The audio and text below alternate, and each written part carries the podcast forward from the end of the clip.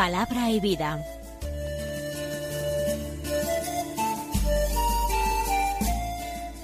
Con el padre Manuel Horta desde Sevilla.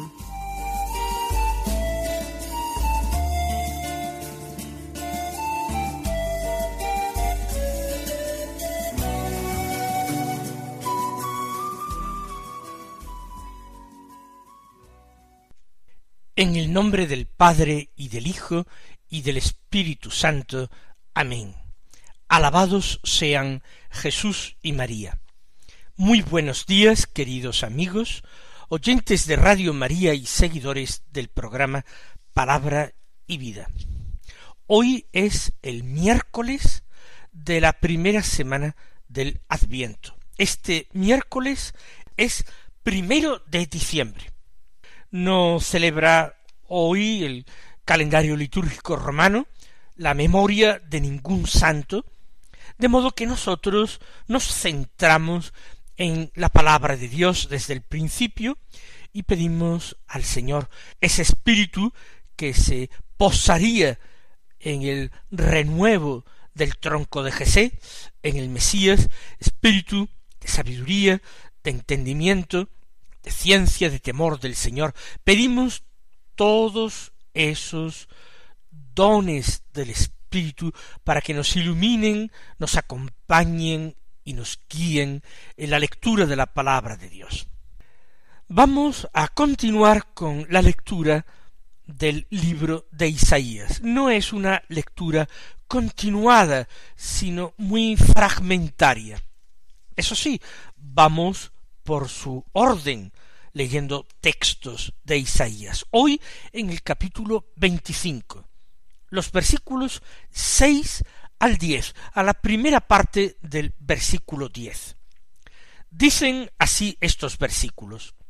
En aquel día preparará el Señor del universo para todos los pueblos en este monte un festín de manjares suculentos, un festín de vinos de solera, manjares exquisitos, vinos refinados, y arrancará en este monte el velo que cubre a todos los pueblos, el lienzo extendido sobre todas las naciones.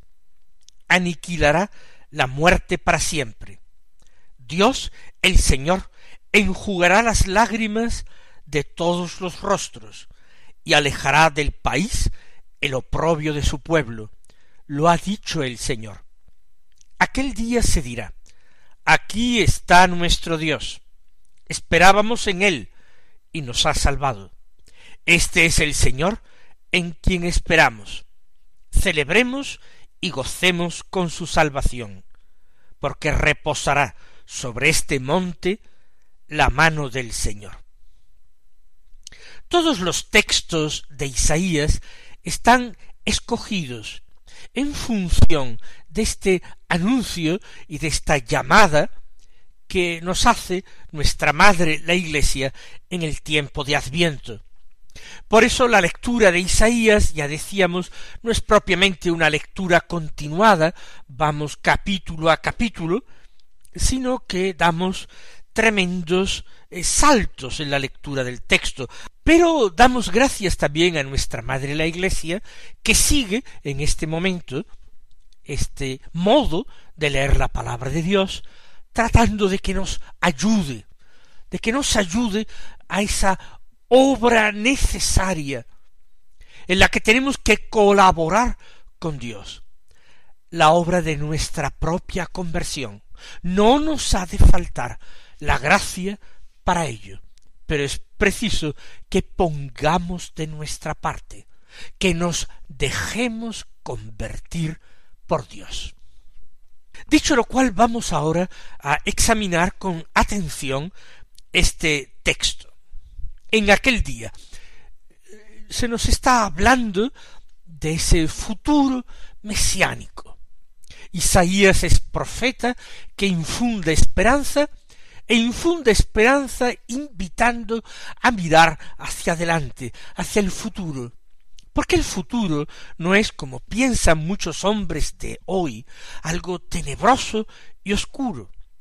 Claro que los tiempos que vivimos son tenebrosos y oscuros, claro que sí, pero nosotros sabemos que la historia, su devenir, su conclusión con su consumación está en manos de Dios.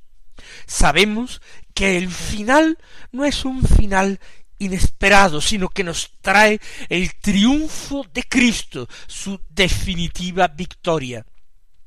Ha triunfado nuestra cabeza, que es Cristo Jesús, y ahora, tras pasar la pasión, todo su cuerpo, todos los miembros de su cuerpo, que somos nosotros, tras la necesaria pasión en la que completamos lo que falta a la pasión de Cristo en su cuerpo, nosotros entraremos también en la gloria, entraremos en el descanso, entraremos en el triunfo definitivo de nuestro Señor sobre el pecado y la muerte. Eso es lo que nos espera. Por eso un cristiano no puede mirar con angustia al futuro. Ya sabe que tiene que vivir su pasión, pero sabe que le aguarda la resurrección.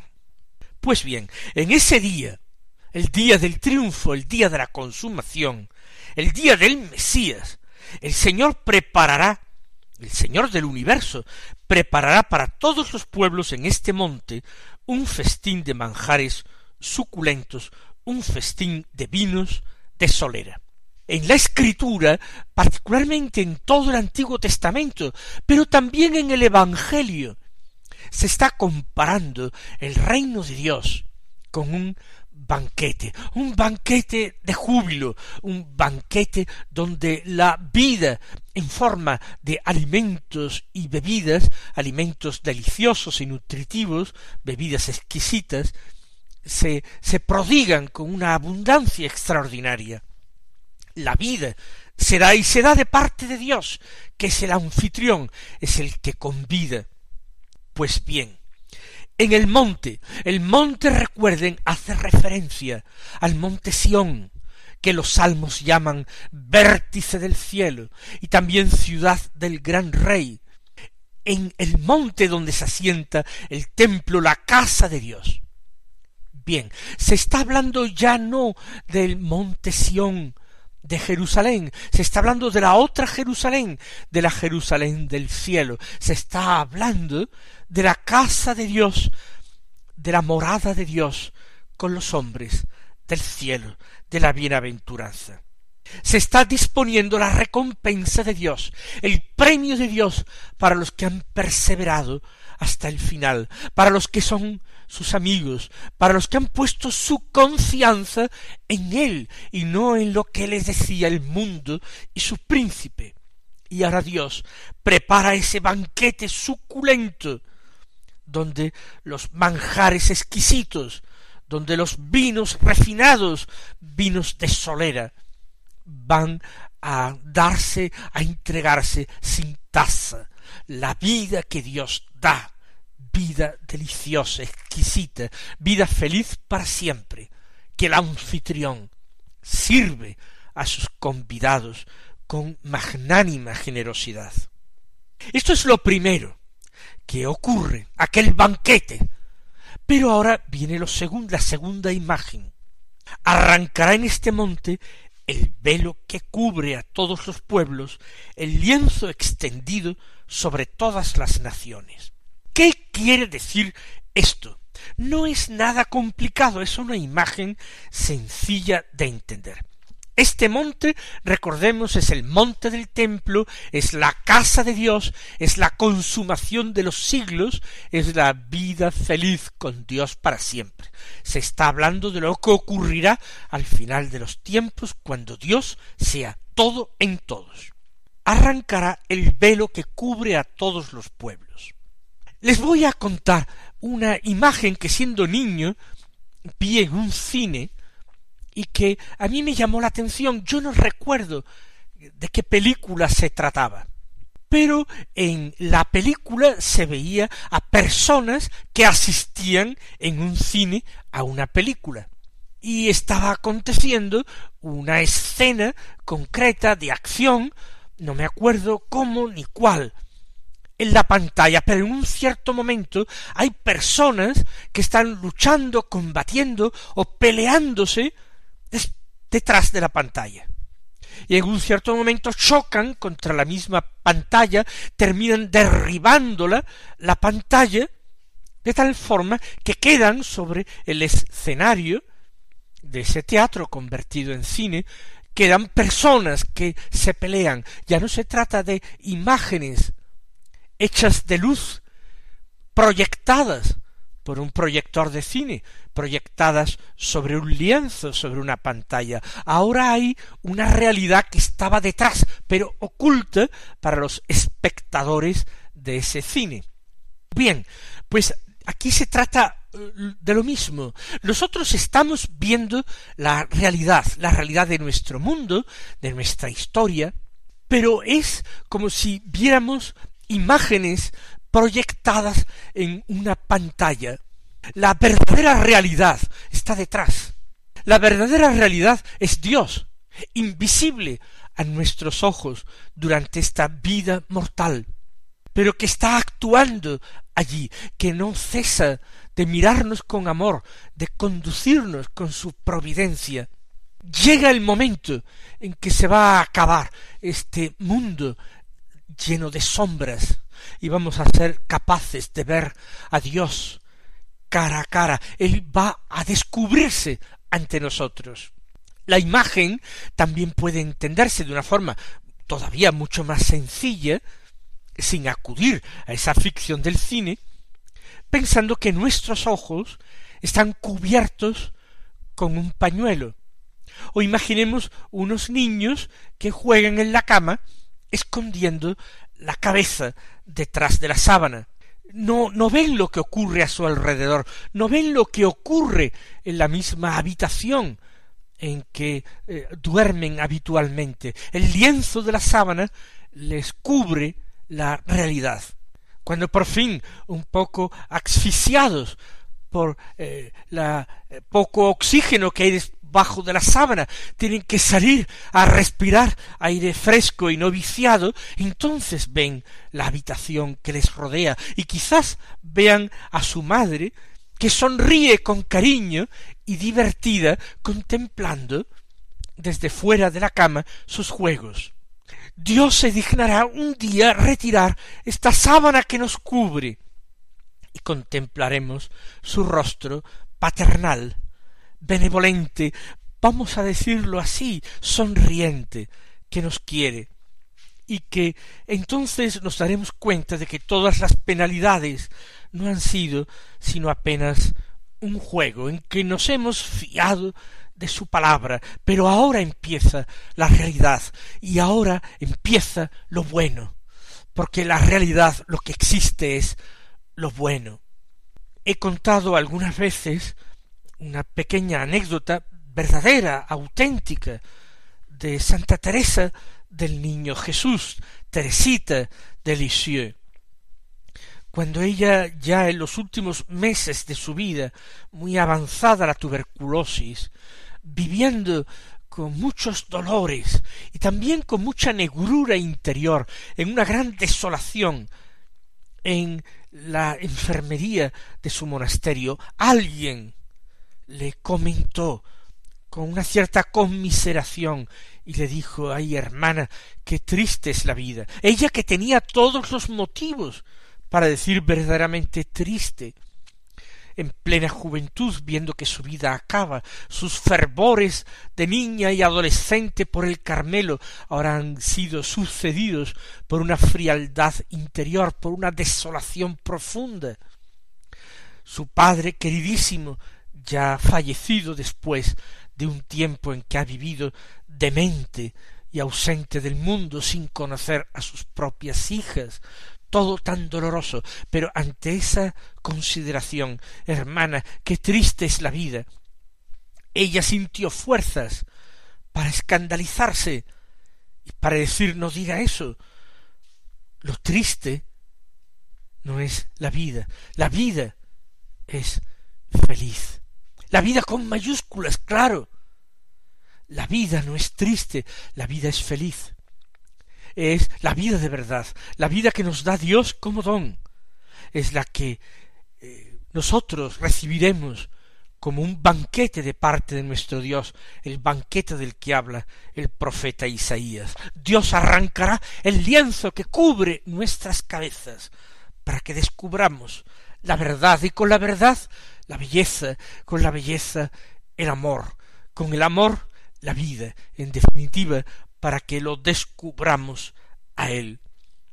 El lienzo, dice, extendido sobre todas las naciones porque ahora tenemos que caminar en fe y tenemos que caminar en esperanza. Ahora no podemos pretender tener sólo certezas, certidumbres.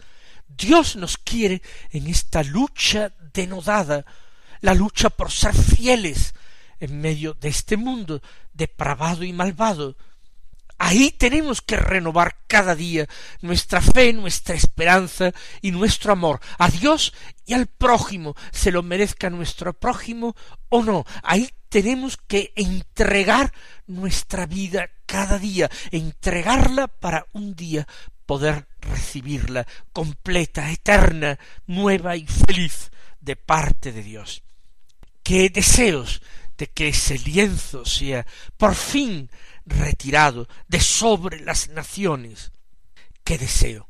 Porque lo que viene a continuación lo dice muy claramente, sin ningún rodeo, el profeta Isaías.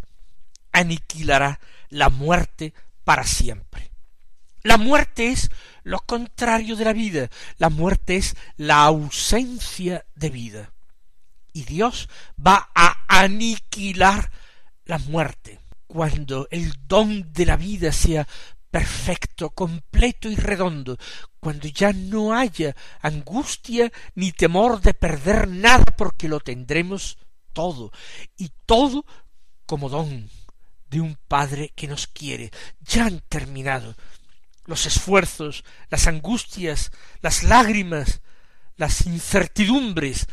Ahora es el momento de la victoria. Pero ¿y, el trabajo que hemos pasado y los sufrimientos pasados no cuentan? hay que verlo simplemente como una obnubilación de nuestra mente porque teníamos la cabeza cubierta por un lienzo? ¿Está usted minimizando la importancia de estos sufrimientos? Ni mucho menos. Esos sufrimientos han sido importantísimos han sido redentores. ¿Vamos acaso a decir que la pasión de Cristo no sirvió para nada? Sería una gran blasfemia. De la misma manera nuestra propia pasión, claro que ha tenido una utilidad extraordinaria. Y Dios la tiene en cuenta y nos recompensará generosa y gratuitamente atendiendo a ella también. Porque, como dice Isaías Dios el Señor enjugará las lágrimas de todos los rostros. Pero esas lágrimas las tendrá en cuenta. Por eso las enjuga, por eso las seca. Esas lágrimas serán para él como perlas preciosas, a pesar de las lágrimas. Ellos me han dicho sí cada uno de los días de su vida que ha habido tropiezos, por supuesto, que ha habido caídas. Claro que sí, el Señor no nos ha creado impecables y nosotros abandonados a nosotros mismos, sin auxilios especialísimos de la gracia, sin auxilios especialísimos, no hemos podido evitar totalmente el pecado. Nuestra Madre la Santísima Virgen sí y lo vamos a celebrar con un gozo desbordante dentro de pocos días. Ella fue inmaculada, pero por un privilegio especialísimo de su Hijo, por una gracia singular y única concedida a ella. En nuestra vida hay tropiezos y en nuestra vida hay caídas. Pero el Señor se complace en enjugar nuestras lágrimas y darnos el consuelo porque lo definitivo no fue que en alguna ocasión cayéramos, lo definitivo es que supimos de nuevo tomar la mano que él nos tendía, agarrarnos a ella para levantarnos, llorar el pecado y la caída, pero confiar en la misericordia y sobre todo guardarnos nuestro cansancio, guardarnos ese aburrimiento que tenemos a veces de nosotros mismos, para seguir caminando, para seguir avanzando, sabiendo que Él es quien al final del camino nos aguarda. El Señor Dios enjugará las lágrimas de todos los rostros. Lo mismo dice el libro del Apocalipsis al final, y es bueno que esas lágrimas no sean olvidadas, ya que Dios mismo no las olvida. Serán más importantes y más valiosas esas lágrimas que algunos actos de virtud que quizás nosotros hayamos creído practicar y que luego al final no eran tanta virtud. Seguimos el texto. Enjugará las lágrimas y alejará del país el oprobio de su pueblo, lo ha dicho el Señor. El pueblo de Dios es. Su iglesia, es el nuevo pueblo de Dios, y hoy sufre la vergüenza, el oprobio, el desprecio de los hombres, sufre la persecución más encarnizada. Los que son de Cristo son perseguidos como Cristo.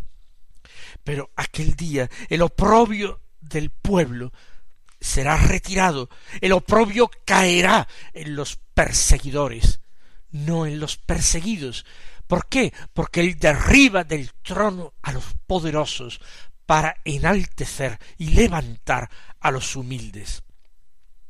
Aquel día se dirá, continúa diciendo Isaías, aquel día se dirá, aquí está nuestro Dios. Aquel día no tendremos que pedir explicaciones, no tendremos que preguntar a nadie que nos explique nada, nos daremos cuenta de todo, lo entenderemos todo con claridad, lo veremos de una forma tan nítida que si fuera posible nos reiríamos del pasado y de nuestras zozobras y de nuestras angustias. Aquí está nuestro Dios, diremos. Esperábamos en Él y nos ha salvado. ¡Qué éxito! Tomamos el camino correcto. Acertamos con nuestras decisiones. Mereció la pena vivir así. Y le damos a esta expresión su sentido más literal. Mereció la pena el sufrimiento vivir así. Él nos ha salvado. Este es el Señor en quien esperamos. Ahora se manifiesta verdaderamente como Él es celebremos y gocemos con su salvación, porque reposará sobre este monte la mano del Señor. Aquí está nuestra esperanza, la esperanza cristiana. Mis queridos hermanos, que no cesemos de alentarla cada día. El Señor os bendiga y hasta mañana si Dios quiere.